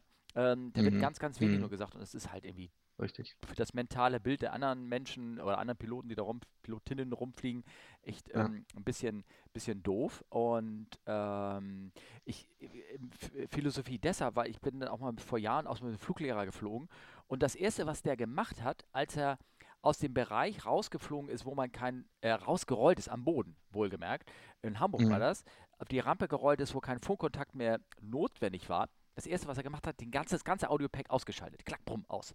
So, als wenn, Wahnsinn. als wenn irgendwie, nee, ähm, äh, so, ich bin jetzt hier, ich will das, ich will mich nicht irgendwie äh, optisch, akustisch irgendwie nötigen lassen, mehr zu funken irgendwie als, Mhm. als nötig. Irgendwie so. Finde ich Mhm. auch schade. Das ist, ne, Ja, ja, ja. ja. Selbst wenn er auf die Rampe da rollt und sein Motor fängt an zu brennen, dann kann er nicht irgendwie ins Funk schreien, bitte Feuerwehr. Nee, er hat das gleich ausgemacht. Ich, Ja. ich habe ihn echt angeguckt. Ich sage, okay. Und un unnötige Beschränkung Ja, eigentlich, ja, ja, ne? ja, ja, ja, nur irgendwie aus irgendwie irgendwas so, so scheu. Ne? Ja. Klar, prima. Ja. Ja. Ähm, also vielleicht, wenn euch das wundert, aber vielleicht in Deutschland darf man ja auch überhaupt äh, ähm, als äh, darf man ja den Flugfunk ja gar nicht abhören und äh, machen trotzdem viele und also das ist, ist, Ja. halt, ist halt irgendwie Deutschland, ne? Also das ist irgendwie alles, Ja. alles schwierig. So, und dann ähm, machst du jetzt ähm, oder wolltest du noch dazu was sagen? Nö. Und du machst jetzt, habe ich gesehen, einen. Blog oder du, du äh, habe ich gesehen, so ein bisschen schreibst du über, dass du jetzt Nacht VFA anfängst und Ja, IFA oder irgendwie sowas? genau. Also äh, Nacht VFA ist in Deutschland ein getrenntes ähm, Rating, das Ja. aufgesetzt wird auf den äh, PPL. Das habe ich. Mhm. Ähm, das habe ich auch äh, relativ ähm, am Anfang schon mitgemacht. Ähm, ist allerdings eine Sache, wo man in der Praxis ähm, als reiner VFR-Flieger relativ selten zukommt. Ja. Ähm, also ich habe das Rating, ähm, bin aber schon eine ganze Weile nicht mehr nachts geflogen. Ähm, Muss man das auch und erneuern regelmäßig? Ähm, ja, Ja. ja, ähm, äh, das muss man, ähm, wie ist denn das? Ich glaube, du brauchst, äh, du hast auch die 90-Tage-Regel Ah, getrennt. Ähm, okay. diese 90-Tage-Regel ist, dass man äh, drei Starts und Ja. Landungen innerhalb der letzten 90 Tage gemacht ja. haben muss, bevor man ähm, jemanden mitnehmen darf. Mhm. Ähm, und das ist bei Nachtflügen auch so, und zwar getrennt. Es gelten also nicht die, dieselben äh, äh, Starts und Landungen. Du musst Genau. also nachts äh, Und, gestartet und gelandet und sein. vor allem gelandet sein, Tour, Full Stop. Nachts, Genau, genau. Keine, Stroh genau. machen und also diese Feinheiten. Ja, genau. Ganz, Nee, aber ich, du musst aber nicht genau. nochmal nachts äh, für deinen Nacht-VFA-Flug, äh, musst du nicht nochmal mit einem, ich sag mal, Examiner nachts musst du noch nicht mal geflogen sein, um das zu erneuern, oder? Irgendwie so. Nee, Ja. da reichen tatsächlich die, die, äh, die, neun, also die, die äh, Starts und Landungen. Und weil wir ja auch sowieso über wirklich auch hier Basics sprechen, also für diejenigen, der sagt, was ist denn VFA, was ist IFA, äh, nur ja, falls sich einer ganz kurz fragt, also bitte, wie gesagt, wir sind hier kein Erklärbär-Podcast, der irgendwie alles bis Details, aber äh, VFA heißt, du guckst raus und versuchst dich zu orientieren, wo du gerade bist und wo oben und unten ist und guckst höchstens mal auf dein Geschwindigkeitsmesser, vielleicht noch so ein bisschen und Leistung, ähm, aber ja, äh, Instrumentenflugregeln heißt, du brauchst nicht mehr rausgucken und äh, ähm, nur erst kurz vor der Landung blickst du dann auf die Startbahn oder Landebahn und guckst dann, wie denn, wie denn das, genau. das ist so der kleine, feine Unterschied. Und nachts wird halt auch ein bisschen Instrumentenflug gemacht, glaube ich, musst du auch, weil du nachts halt eben eher deine Orientierung auch bei schlechter Sicht und so. Du musst es so ein bisschen, bisschen äh, Instrumentenflug, glaube ich, machen oder irgendwie sowas, ne? Ja, ähm, ich bin mir ehrlich gesagt nicht ganz sicher, ähm, wie das im Augenblick läuft, Ja. weil ich habe ein CVFR-Rating gemacht. Ach, das ist Ähm, der und deutsche der, Sonderfall, ja, ja, das war, das war super. Das hat ja, total Spaß gemacht. Aber der ähm, Prüfer hat mir gesagt, ähm, dass es eigentlich mehr oder weniger schon abgeschafft ist und ich wahrscheinlich seine letzte CVFR-Prüfung bin. Äh, das steht für Controlled Visual Flight. Das bedeutet also, das ist ähm, klar noch VFR ja, fliegen, aber ähm, man benutzt schon die ganze IFA-Funknavigation und ähm, macht auch in der Ausbildung eine Stunde äh, so unter der Haube. ja, Also das heißt, äh, man, man kriegt so eine Brille oder so eine Haube auf, ähm, dass man ähm, in, aus seinem Gesichtsfeld praktisch das Fenster ausschließt. Man, es ist also wie so eine, wie so eine Mütze mit einer mhm. großen Kappe ähm, und man sieht dann nur noch das ähm, Instrumentenbrett und muss nach Instrumenten fliegen ähm, und sieht nicht mehr äh, die Referenz nach draußen. Ähm, und das ist eine, eine, eine spektakulär anstrengende Übung am Anfang. Also die ersten äh, ein, zwei Mal äh, äh, war ich am Ende immer so, äh, dass ich mich eigentlich schlafen legen wollte. Also das ist, äh, fand ich wirklich anstrengend, aber äh, total toll. Also es macht total Spaß, ähm, weil man wirklich sich umstellen muss. Ähm, von rausgucken, was ja sehr dem natürlichen Blick entspricht, ähm, auf diesen winzig kleinen Horizont, der natürlich den großen Horizont abbildet, der das Gleiche tun soll, aber es ist, es ist eine, eine ganz andere, eine ganz andere Art des Fliegens. Ähm, also dazu, das, dieses da, CVFR habe ich Ah gemacht. ja, dazu gibt es übrigens auch eine Frage von, von der Twitter-Gemeinde, nämlich von Mhm. Schnabelobst, sehr schöner Name, Ed Schnabelobst. Der hat nämlich gefragt, äh, ähm, ob man überhaupt bei der PPL-Übung, äh, bei der normalen Ultralight- oder PPL-Übung so ein bisschen ähm, äh, sowas trainiert, weil die Gefahr ist ja, wenn du das nicht kennst und nicht gewohnt bist, dich nach Instrumenten, also nach deinem künstlichen Horizont zu richten, Ja. äh, wenn die Gefahr ist, dass man ähm, in einem unkontrollierten Flugzustand ist und ähm, ich werde das mal rein, rein posten in die Shownotes nachher. Die, das, das schlimmste Beispiel ist der sogenannte Graveyard oder der Friedhofs, die Mhm. Friedhofsspirale, nämlich indem man einen Mhm. sp engen Spiralflug reinstürzt sozusagen, weil man nicht mehr weiß, wo oben, unten und wie die Lage im Raum ist. Um da Mhm. wieder rechtzeitig rauszukommen, ähm, gibt es manchmal so Minimum-Übungen. Ich weiß, in Amerika wurden die mal so ein bisschen gemacht, wie man, äh, hat man das bei PPL auch gemacht in Deutschland? Ähm, ich habe es mit meinem Fluglehrer gemacht, ja. Mhm. Ähm, bin aber, wie gesagt, nicht ganz sicher, was die, was der rechtliche Rahmen ist, wie Okay. viel davon man machen muss. Ähm, beim UL-Fliegen ist es komplett tabu. Ah, okay. Ähm, die ULs sind auch anders ausgestattet. Also meine Schulmaschine hatte keinen künstlichen Horizont. Ähm, die, hatte tatsächlich nur äh, ein, ein Höhenmesser, Geschwindigkeitsmesser ähm, und ein ähm, äh, Vertical Speed Indicator ähm, und einen Kompass. klar. Aber Ähm, ähm, mehr gab es nicht. ähm, ich, die haben aber dieselben äh, Minimum-Wetterbedingungen ähm, wie ein Ecoflieger, also wie ein größerer Flieger, oder? Ja, okay, ja. Ähm, die, die Minimum-Wetterbedingungen, ähm, da, da muss man auch sehr, sehr, ähm, sehr, sehr gut aufpassen. Also ich bin ein ganz, ganz großer Freund von Personal Minimums. Mhm. Das heißt also, dass man sich sehr ähm, selbstkritisch rantastet an das, womit man sich wohlfühlt. Ähm, und ich bin ein ganz, ganz großer Freund davon, ähm, tatsächlich auch Sachen sein zu lassen, abzulehnen und zu sagen, ich mache das nicht, das ist mir nix. Ähm, es ist vielleicht legal, aber ich fühle mich nicht wohl. Und in dem Augenblick, wo ich mich nicht wohl fühle, ähm, mache ich das nicht. Ähm, und das, das ist eine Sache, die meiner Meinung nach in, in, der, in der Schulung auch immer mit vermittelt werden muss, weil das mm, auch ein bisschen Selbstbewusstsein erfordert, zu sagen, ich fühle mich hier nicht wohl, ich möchte das nicht. Ähm, aber die, die, die, die Minimums ähm, im, im Luftraum Golf, ich glaube, das sind nur anderthalb Kilometer Sicht, die du brauchst. Und wenn du dir mal so eine, so eine, so eine Landebahn vorstellst, also in Strausberg, wo ich gelernt habe, die ist 1200 Meter lang. Das heißt also, ich stehe an der Bahn und sehe gerade noch so das Ende und ein ganz kleines bisschen den Zaun dahinter da gehe ich nicht VfR in die Luft. Das ähm, das ist kein Wetter. Wir müssen uns vielleicht sowieso mal unterhalten. Ich meine, wir haben uns über äh, Sichtflug unterhalten, über Instrumentenflug. Mhm. Jetzt hast du das Thema ja. Luftraum irgendwie erwähnt, ähm, verschiedene Wetterminima, weil da sind nämlich auch, auch, ein paar Fragen reingekommen von der Gemeinde mhm. sozusagen. Mhm. Und, ja. ähm, und da, das geht so vielleicht in einem Bereich, wo man sagt, hä, was, wie und wo. Ähm, ja, du hast das Wort ja gesagt, Lufträume, Wetterminima. Ähm, das sind so Dinge, wie gesagt, ich musste mich ja da auch jetzt gerade wieder mit äh, beschäftigen, weil als Instrumentenflieger ja. ist dir das eigentlich, also es, soll, es, es, sollte dir nicht egal sein, aber es ist ja, ja.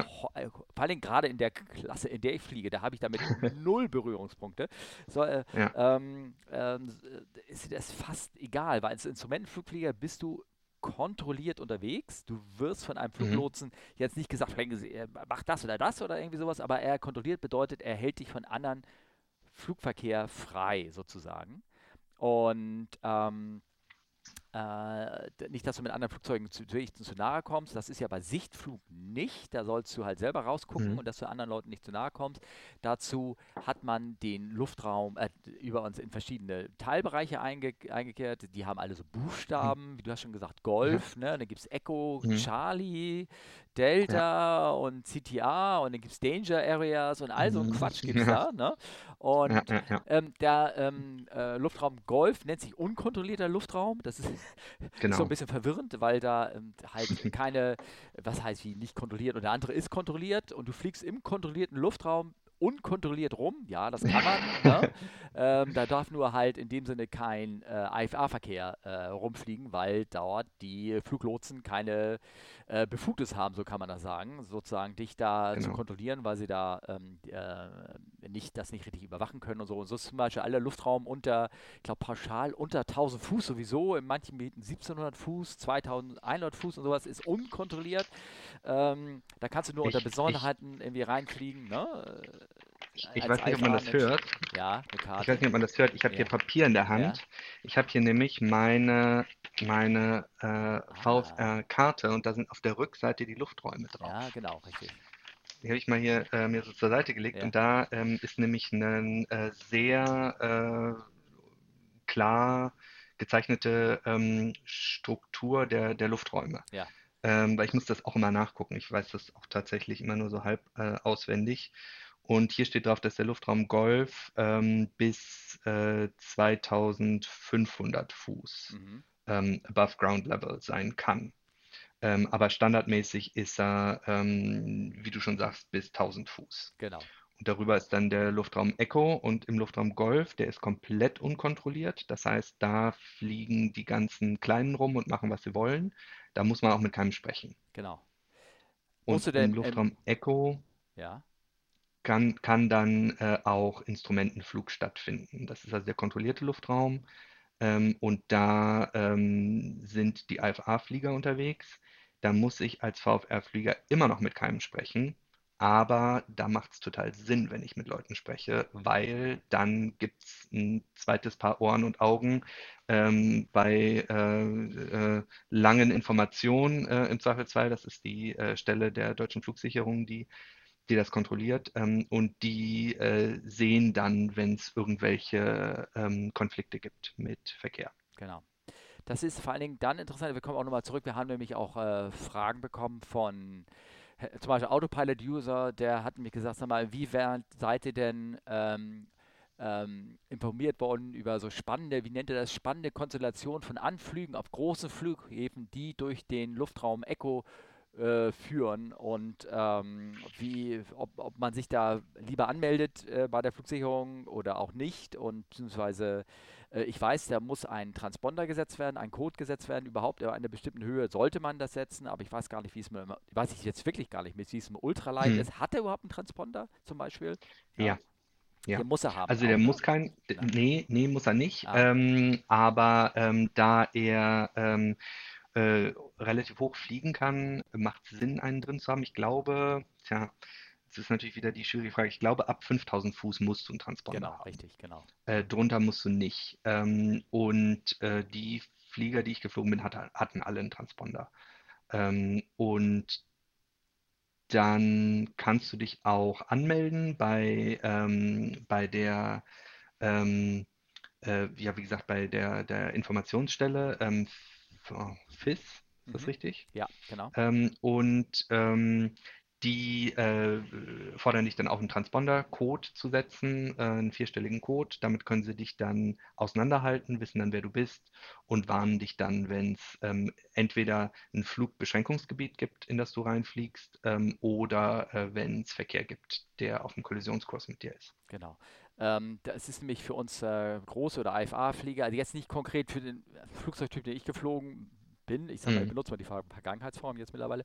Ähm, weil, Hm. ja, ist so. Oh. Äh, und ähm, äh, weil der gar nicht in solche Flughäfen reinfliegt, wo man durch einen Luftraum durchfliegt, der ähm, unkontrollierten Flugverkehr zulässt. Aber es gibt viele Ja. Flughäfen, äh, kleinere Erfurt, ähm, Kassel oder sowas, selbst Hm. Lübeck, äh, wo da ist ja auch Ryanair und all sowas früher geflogen, in, nach Hm. Mallorca hin und all solche Strecken haben die geflogen. Die, die, da ist der Bereich um den Tower herum bis an einer bestimmten Höhe, zweieinhalbtausend Fuß oder irgendwas, ist äh, kontrolliert. Also da darf nicht Ja. einer kontrolliert ist der Luftraum immer, aber der hat eine, da musst du dich vorher anmelden beim Tower, bevor du da überhaupt ähm, an- und abfliegen darfst. Das heißt, der Tower weiß Bescheid, dass da jemand Mhm. unterwegs ist und da gibt es auch IFA-Verkehr, also die mitten in, in, aus der Wolke auf einmal rausploppen können sozusagen.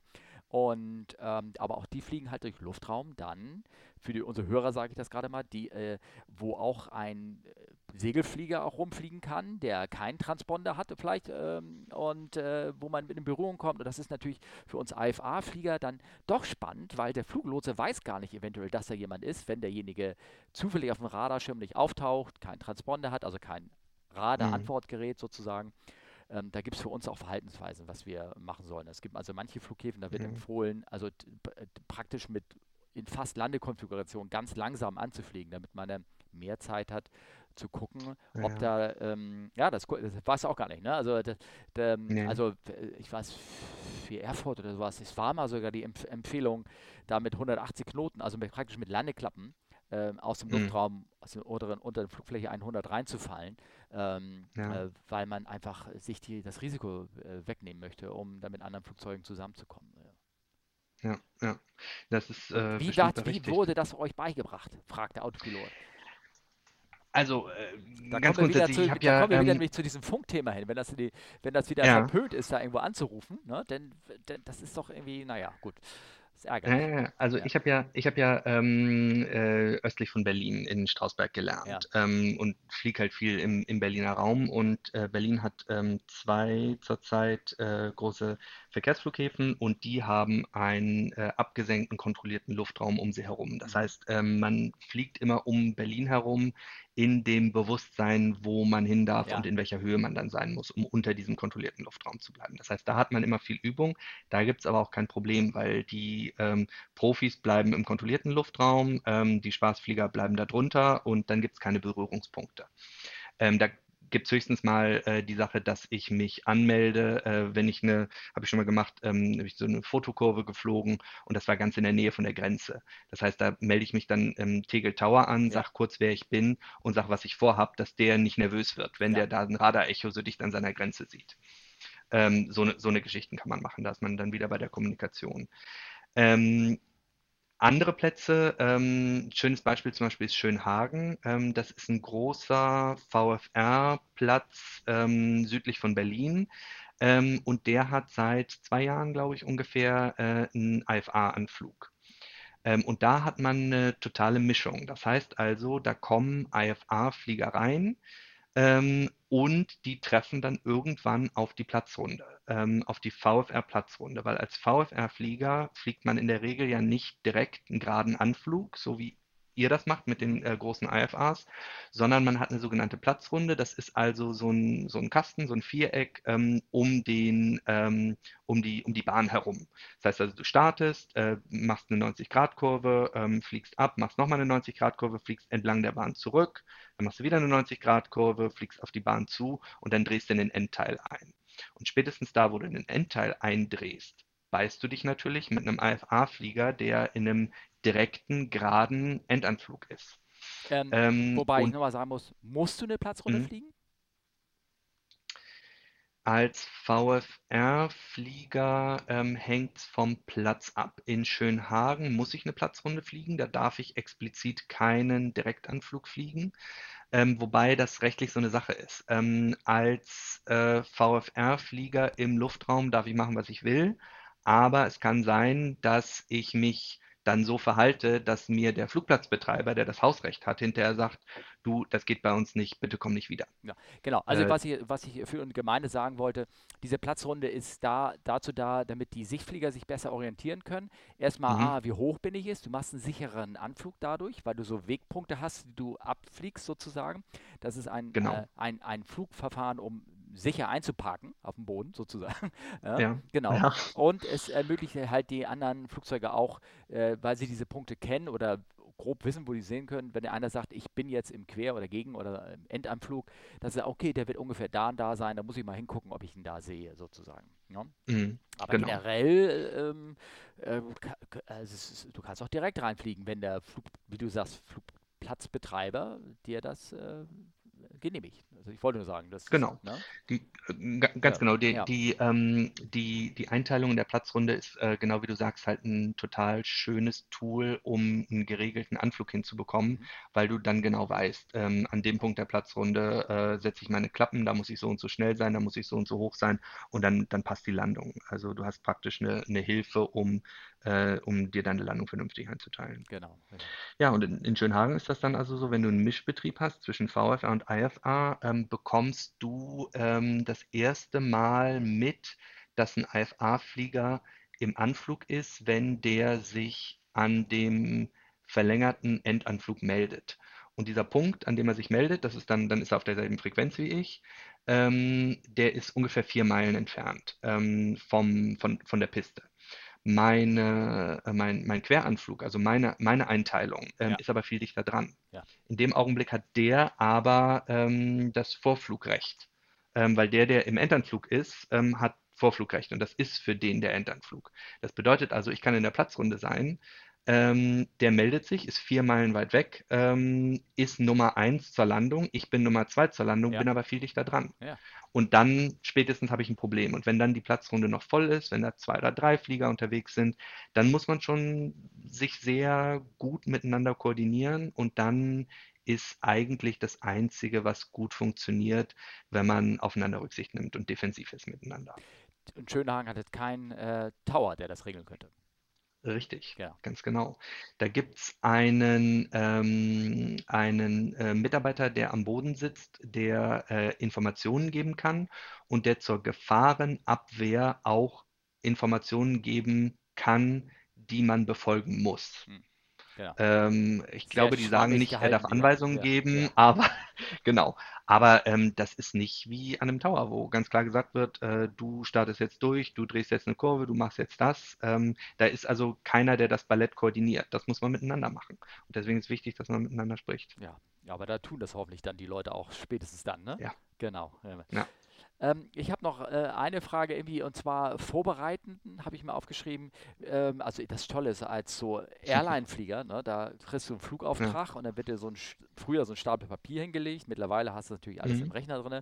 Ähm, mhm. Und dann heißt es dann so, ja, hier ist Ihr Flugplan, hat äh, Flugdispatch hat das für Sie ausgerechnet. Ähm, so und so viel mhm. Sprit ist Minimum und äh, so sieht mhm. das Wetter aus und äh, was meinen Sie, können wir mit fliegen? Und dann guckst du das an, sagst du, ja, nimm noch ein bisschen mehr Sprit mit und dann reiten wir los. Ne? Wie macht das denn so ein mhm. VFA-Flieger? Ähm, na, inzwischen natürlich alles im iPad, klar. Ja. Ähm, Aber als ich ähm, angefangen habe äh, in der, in der Schulung, ähm, da ist die Basis ist immer ein Flugdurchführungsplan, VFR-Flugdurchführungsplan. So eine A4-Seite, äh, Querformat ähm, und da trägst du deine ganzen äh, Punkte ein. Du hast oben eine, eine Kopfzeile, wo, ähm, wo du die Eckdaten einträgst, äh, von, nach und äh, Flugmuster und Zeit und Sprit und sowas alles und dann trägst du Wegpunkte ein. Mhm. Und dann äh, packst du danach ähm, deine Höhen ein zu den Wegpunkten und deine Kurse und dann geht es an die Wetterberechnung. Äh, dann hast du ähm, dein, deine, deine Wettervorhersage, äh, die guckst du dir an vom äh, Deutschen Wetterdienst und dann äh, rechnest du ähm, aufgrund der Windvorhersage in der Höhe aus, ähm, wie dein Kurs tatsächlich sein muss. Ähm, und äh, da gibt es dann einen, äh, einen speziellen Taschenrechner für, mit dem kannst du das machen. Also früher hat man das mit diesen Drehscheiben gemacht. Ja, genau. äh, die habe ich tatsächlich nicht mehr äh, kennengelernt. Oh, ich äh, habe Bei mir gab es dann schon einen Taschenrechner. Habe ich hier rumliegen. Cool, Nehme ich cool. sogar immer noch mit. Ja, ja, das ist doch gut. Ja, ähm, und äh, dann äh, faltet man, da gibt es so eine Falttechnik, dass man die dann auf A5 faltet, so eingeklappt sozusagen, äh, dass es dann aufs Klemmbrett passt. Äh, man hat so ein, so ein Brett, das man sich aufs Knie schnallt, ums Bein. Ähm, und dann äh, hat man für jeden Punkt genau, äh, wie man da fliegen muss und wie da der Wind ist. Und dann trägt man am Ende ein, wie lange man tatsächlich gebraucht hat äh, und wo man dann mit dem Sprit steht. Das ist, äh, das ist richtig toll. Ähm, macht, glaube ich, inzwischen kein Mensch mehr, aber ich bin zu meinem letzten Überprüfungsflug mit einem klassisch ausgefüllten Flugdurchführungsplan gekommen und mein Fluglehrer hatte beinahe Tränen in den Augen. Ja. Ähm, das, war, das war ganz toll und ähm, das war mir dann äh, ein bisschen unangenehm, weil der hatte gerade einen, ähm, einen anderen Flugschüler da und dem hat er den gezeigt und hat gesagt, siehst du, so muss man das machen, so muss man das machen. Aber ich habe ihm dann nicht gesagt, dass ich die ganzen Werte tatsächlich nicht mehr einzeln nachgeguckt habe, sondern nur aus meinem iPad abgeschrieben Ja, genau. Das. Weil das ist nämlich was man inzwischen macht. Ich habe ein äh, Programm im iPad, ähm, da äh, gebe ich meine Strecke ein, indem ich tippe, wo ich hin will mit dem Finger und dann äh, sagt er mir alles. Äh, dann sage ich, wann ich losfliegen will und mit welchem Flugzeug ich bin. Das habe ich vorher eingegeben. Dann sagt er mir, wie viel Sprit ich mindestens brauche, ähm, gibt mir das Wetter ein, und äh, zeigt mir die ähm, relevanten Notams an, was ähm, auch eine echte Arbeitserleichterung ist. Ähm, und ich bin ein großer Fan davon, ähm, so einen Flugdurchführungsplan in der Schulung beigebracht zu bekommen, damit man ein Verständnis dafür hat, worum es geht, welche, welche Daten man braucht. Aber ich bin der festen Überzeugung, dass ähm, die Flugplanung im iPad fundierter ist ähm, und detaillierter und besser als man es in der Praxis machen würde, wenn man sich die Informationen aus fünf verschiedenen Quellen zusammensammelt. Ja, diese Quellen, ich war vielleicht als Info für dich, diese Quellen, was du gerade gesagt hast, Spritverbrauch, mhm. welche Höhe verbraucht das mhm. Flugzeug dann und dann, die sind ja alles in den Handbüchern drin, die man ja, ja auch immer an Bord mit haben muss, sozusagen. Mhm. Da sind halt die äh, Spritverbrauch, ja, Flughöhe, Steigtabellen, wie viel Sprit braucht das Flugzeug, bis er auf so und so Höhe ist und Sinkflug ja. abrechnen, dann wieder abziehen und sowas, wie man das macht. Mhm. Ähm, ähm, diese Daten werden natürlich auch für uns schon seit Jahrzehnten, als ich angefangen habe, schon wird das vom Computer aus gerechnet. Aber ja. ähm, ich würde sagen, der 380 war das erste Flugzeug, äh, wo ich ein Flughandbuch hatte, wo das nicht mehr drin stand, sondern wo dann auf das vom Airbus verwiesene Modul äh, gebracht, äh, gezeigt wird, was im Flieger eingebaut ist wo man dann dort klassisch auch die Spritberechnung wieder machen kann. Also Strecke, ne? ja genau, wie viel Wind, Gegenwind mhm. eingeben und dann rechnet er aus, wie viel mhm. Tonnen Kraftstoff du brauchst. Aber selbst im 320, weil der war ja zugelassen Mitte der 80er, da gab es noch nicht diese kleinen ja. personal zugelassenen Computer, wo das alles so drin stand. Die haben hinten Range-Tabellen drin, integrierte Range-Tabellen, wo man sich das äh, ausrechnen konnte, wie viel Sprit brauche ich das denn? Und das muss immer noch mitgeführt werden. Mittlerweile, wie gesagt, in Form eines elektronischen Dokuments. Ähm, Genau, also nur für den geneigten Hörer, auch das ähm, ist dann da ähm, genau das Gleiche. Ich weiß aber, ich habe jetzt gerade, wie du schon sagst, mal, was ist vorgeschrieben? Ähm, äh, ich glaube, äh, mhm. man muss eine Flugvorbereitung machen, man muss sich mal kurz nach dem Wetter ja. gucken, aber da genügt es auch, wenn du dir die, die Flugwetter anguckst, wenn du sagst, ich will von keine schönen Hagen fliegen, guckst du dir an, aber wie ist denn das Wetter, alles prima. Genau. Äh, dann gibt es Service, mhm. wo man anrufen kann, ne, ich, äh, ne, das weiß ich auch, wo man das machen kann, aber letztendlich genügt es einfach, wenn du irgendwo in deine Karte einen Strich gemacht hast, dass derjenige sieht, ja. ah, der will also da diese Richtung 10 Kilometer fliegen und auch wieder zurück. Das Ja, also ja. mehr braucht man als Sichtflüger eigentlich nicht machen. Und gucken natürlich, dass Mehr man seine nicht. Ne? halbe Stunde noch im Tank hat nachher am Ende, ne? Nach der Landung. Genau, Genau. ganz genau, mehr, ganz genau.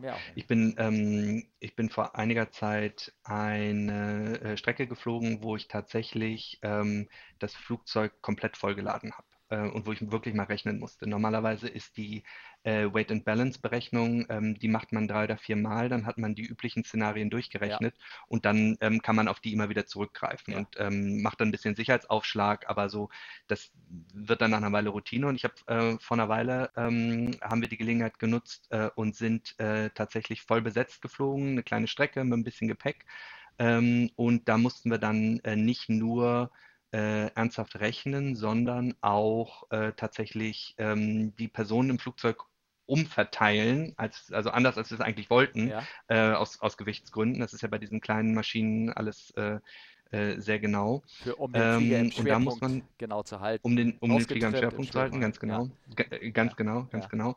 Äh, ja, und da muss man dann eben eine, eine genaue Flugvorbereitung ähm, äh, Vorbereitung haben. Und da für solche Fälle mache ich dann auch tatsächlich die ähm, Gewichtsberechnung ähm, ganz ausführlich, weil ja immer so dieses Gespenst Ramp-Check äh, geistert. Ja. Ähm, ist mir noch nie passiert, aber es äh, ist theoretisch möglich, dass man ähm, kontrolliert wird Mhm. ähm, bei der Ankunft von äh, einem äh, Mitarbeiter des Flugplatzes oder ähm, LBA vom äh, von, vom, vom LBA, ganz genau. Ähm, und die wollen dann natürlich sehen, gerade wenn du, wenn du da zu viert aussteigst aus der Maschine und noch Gepäck dabei hast, äh, dann wollen die sehen, äh, hast du denn die Berechnung gemacht oder bist du möglicherweise ähm, äh, zu schwer unterwegs gewesen? Also das muss man dann auch alles ganz genau machen. Ja. Ja, ist doch spannend. Ja, also Aber ja, bildet, aber hört sich kompliziert, aber irgendwann schüttelt man das auch einfach nur so aus dem Handgelenk, weil das genau. eigentlich immer das Gleiche ist, äh, ne? Ja. Wie, wie das auch. Ne? Genau wie ja, ähm, das sind so Prüfungen, wie denn auch jeder macht, wenn er ein Auto steigt, erstmal gucken, ob Bremslicht, Blinker, alles noch funktioniert und dann Ja. vorher fährt man ja nicht los, ne? Leute im Auto, Genau. da macht ihr auch immer. Genau. So ist es. Ja, so Immer. ist es. Immer. Ja? Ähm, sag mal, aber ähm, sind ja immer Sachen passiert?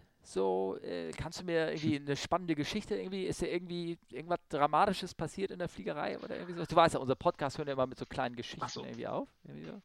So, so, so, ach so, so Kleinkram. Ähm, Ja, so das kann Sachen, auch dramatisch sein. Du, also durch einen Taifun durch und äh, dann vom Hurrikan Genau. gleich in den Tornado rein oder so. Äh, Genau, genau, genau, so, so, so, so ist es gewesen. Und dann habe ich aber die Gesamtrettung gezogen, dann war alles gut.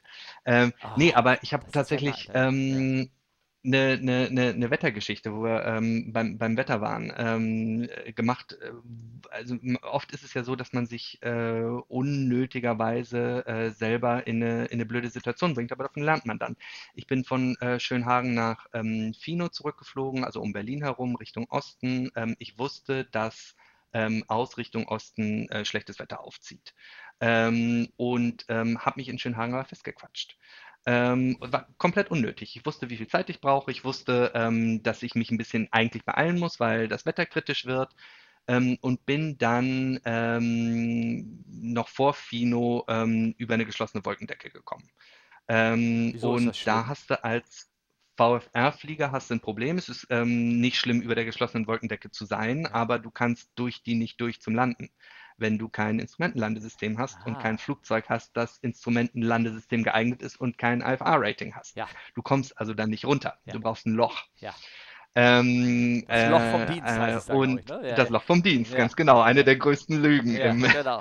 im, im, im Fliegen. Ja. Ja, und dann ähm, wusste ich, ähm, wie, du bist jetzt über der geschlossenen Wolkendecke, das ist blöd. Ähm, und dann gleichzeitig äh, brach der Abend herein, so dass ich wusste, ich komme nicht mehr zurück nach Schönhagen, wo es wahrscheinlich noch frei gewesen wäre. Ähm, und dann sitzt du da und äh, hast äh, sozusagen einen Lernmoment, ähm, weil sowas passiert dir nur einmal. Ähm, du, du, du, du bist in diesem Moment ähm, mit dir und deinen Gedanken und deiner Blödigkeit da alleine und sagst, ja, scheiße, ähm, war komplett vorhersehbar, äh, hast dich selber in die Situation gebracht, sowas machst du nicht wieder. Ja, nur aus Ähm, verlorenen d- das Schlachten lernt man, ne? Ja. Ganz genau, Ja. ganz genau. Das war jetzt in dem Fall nicht sicherheitskritisch. Ich hätte den Schwanz einkneifen und nach Tegel oder Schönefeld fliegen können. Die hätten sich tierisch aufgeregt, wäre teuer gewesen, Ja. wäre blöd gewesen, aber es war nicht sicherheitskritisch. Ja. Also da war jetzt nicht, nicht die Situation. Ich hatte dann glücklicherweise das Loch vom Dienst, Wieso war das nicht ähm, bin auch, sicherheitskritisch? mh, weil ich ähm, einen sicheren Plan B hatte. Also ähm, ich hätte jederzeit ähm, zu einem großen beleuchteten Flughafen fliegen können, ähm, wo ich ähm, hätte landen können. Ich hatte genug Sprit an Bord. Ähm, ich war äh, qualifiziert für äh, Nachtflüge. Das heißt also, ich hätte auf die Finger bekommen, mit dem UL, mit dem ich nachts nicht fliegen Ja. darf, ähm, auf dem großen Flughafen zu landen. Das hätte äh, wahrscheinlich irgendeine Form von ja, vielleicht, vielleicht hätte es eine, eine Ordnungswidrigkeit, vielleicht hätte ich eine Strafe bekommen, ich weiß es nicht, aber ich wäre auf jeden Fall mit heiler Haut aus der Sache rausgekommen. Aber ähm, das war eine Situation, wo, wo man, wo man dann hinterher lernt und sowas mache ich nicht nochmal. Das, weil das war das freundliche, der freundliche Schnack und der Kaffee war der Stress hinterher nicht wert. Um aber jetzt trotzdem Ähm, unsere, unsere Gemeinde da sozusagen ähm, mhm, aufzulösen. Also d- äh, du bist dann, du, du, hattest die Option, du bist halt weiter gekreist, wenn ich das richtig verstehe. Die, genau. die Wolken Ich waren an, hoch genug, um den ja, Platz unter den Wolken sehen zu können. genau, Aber du bist irgendwie dummerweise nicht rechtzeitig runtergegangen, um unter den Wolken weiterzufliegen und, äh, genau. und Und dann, Genau, und dann äh, bin ich ähm, äh, ein bisschen weiter nördlich geflogen, am Platz vorbei sozusagen, ähm, habe dann da ähm, eine, äh, Bereich gefunden, wo die ähm, Wolken äh, löchrig waren, wo ich dann also ähm, runter das konnte. Loch vom Dienst. Ähm, und das Loch vom Dienst, genau, und bin dann also unter den Wolken ähm, äh, unterwegs gewesen und das war eine Situation, die war nicht schön, weil ähm, so wahnsinnig viel Platz war nicht unter den Wolken, so toll war die Sicht nicht, es wurde ein bisschen dämmerig. Wie gesagt, das ging alles, das war auch alles legal, aber eine Situation, wo ich mich persönlich unwohl gefühlt habe und aus der ich gelernt habe, ähm, mich in so eine Situation, die auch so absehbar war, nicht mehr zu bringen. Das heißt, ich ähm, nehme in Zukunft meine Wetter- und Flugplanung nicht mehr so leicht. Ich nehme die ernster. Ja, das ist, du gesagt jetzt kommen wir vielleicht können wir den kleinen Kreis schließen mit ähm, Personal Minimums, ähm, dass Mhm, du sagst, genau. okay, ich bin durch die Wolke durch, ich war dann in diesem Luftraum Golf, der halt bis Ja, 1000 Fuß, 1200, 1700 Fuß oder irgendwas geht. Dort darf ich ja, 1,5 Kilometer Sicht haben und das ist wirklich richtig. wenig, wenn man mal rausguckt. Da, Das ist also wirklich das ist wenig. wirklich, wenn das noch dämmerig wird, dann ge- geht der Unterschied, dann Ja, geht so der, gehen die Horizont geht über in dem Grau vom Boden, man kann sich nicht mehr so gut orientieren, wo ist oben und unten. Ich erkläre das gerade nur für unsere Hörer genau, sozusagen. genau. Und ähm, frei von Wolken, das heißt, du kannst an die Wolken direkt, Mhm, also die, du, du fliegst in 1000 Fuß oder in 800 Fuß längs sozusagen und die ja, Wolken sind in 900 Fuß, das ist alles legal. Aber wer mhm. das da gemacht hat, wie du schon sagst, den willst du das nicht nochmal haben. Also das, Das das können. Profis, damit kannst du dich jetzt legal retten, aber das ist nicht, wo man mit plant. Das ist so, wie ich Das bin auf der entspannt, Autobahn genau. und meine Tankanzeige sagt mir, ich kann noch 10 Kilometer fahren und die Tankstelle ist Mhm, 11 Kilometer entfernt. Du denkst ja, müssen wir mal genau, irgendwie, wie zauber ich jetzt das Ding da so rein, so ungefähr, ne? ganz genau. so, das Da ist, darf äh, dann halt nichts mehr da schiefgehen. darf nichts mehr schief gehen, ja, oder, oder umgekehrt, ne? Du, Genau. du, du, du kannst 10 Kilometer, die Tankstelle ist 9, 9 Kilometer entfernt, so, aber wehe, Ja, da kommt der Stau kommt, ne? Genau, dann, ja, dann ja. stehst du da Naja, und dann war in Trino die, die, die Landebahn befeuert und dieses, dieses äh, helle Licht von der befeuerten Landebahn, ja, das war, das war super. Das ja, sah aus wie, wie ein Heiligenschein. Da, da freut man sich dann richtig, wenn man das sieht. ja, ja, genau, ne? Ah. Ah, schön. Na, das ist eine Ja. schöne Geschichte zum, zum Ende. Ähm, ich ähm, hoffe, wir haben einige Fragen hier für euch bewarten können. Ich hoffe, das war nicht zu sehr detailreich oder zu banal oder, Hm. oder irgendwas für unsere Zuhörer. Also ich fand es toll, das Gespräch. Ich muss ja euch, guck mal, ehrlich habe ich das nur geführt, um zu, mich selber irgendwie äh, ähm, aufzufrischen sozusagen, na? Damit ich, äh, damit ich, ja, ich muss ja wieder in diese Materie reinkommen. Und du hast mir gerade eine, eine, Stunde Theorie gegeben, fand ich sehr gut, danke. Na? Du, du, Ja. wir, wir, können, wir können ja mal gucken, wir können ja mal gucken, ähm, ob du in, du, du, du gehst nach Küritz, oder? War das der, Äh, Mein, oder ist das noch nicht spruchreif? äh, es geht um den Fluglehrer-Lehrgang, den ich machen möchte. Das ist noch nicht ganz so Mhm. spruchreich. Das ist noch da. Die haben, glaube ich, so. auch noch Platz frei. Aber es tut sich die Option für mich aus, den Fluglehrer ähm, hier in Hamburg zu machen, ähm, Ah ja. weil, ähm, also hier gibt es ja den HFC, Hamburger Flugclub oder irgendwas, wie heißt das? Also es ist der Mhm. an die Firma angebundene Sportverein, der eine eigene Flugsportgruppe hat. Der ist hier am Hamburger Flughafen und ähm, noch woanders äh, Ja. also, äh, ansortiert. Und ähm, da bin ich nicht Mitglied. Da kam ich leider erst im Oktober rein. Die haben immer so feste Einnahmezeiten.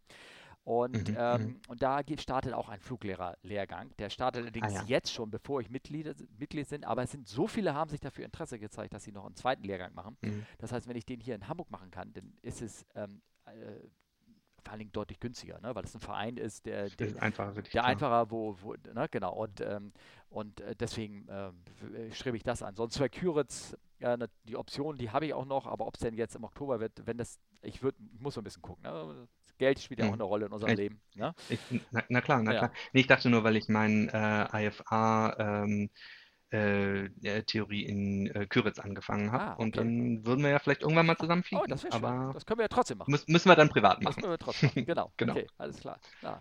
Sehr schön. Tillmann, es war sehr schön. Ähm, übrigens, ich weiß nicht, ob ich das gesagt habe, heute ist der 2. September, ne? ähm, Ja. falls einer noch die Folge irgendwie hört.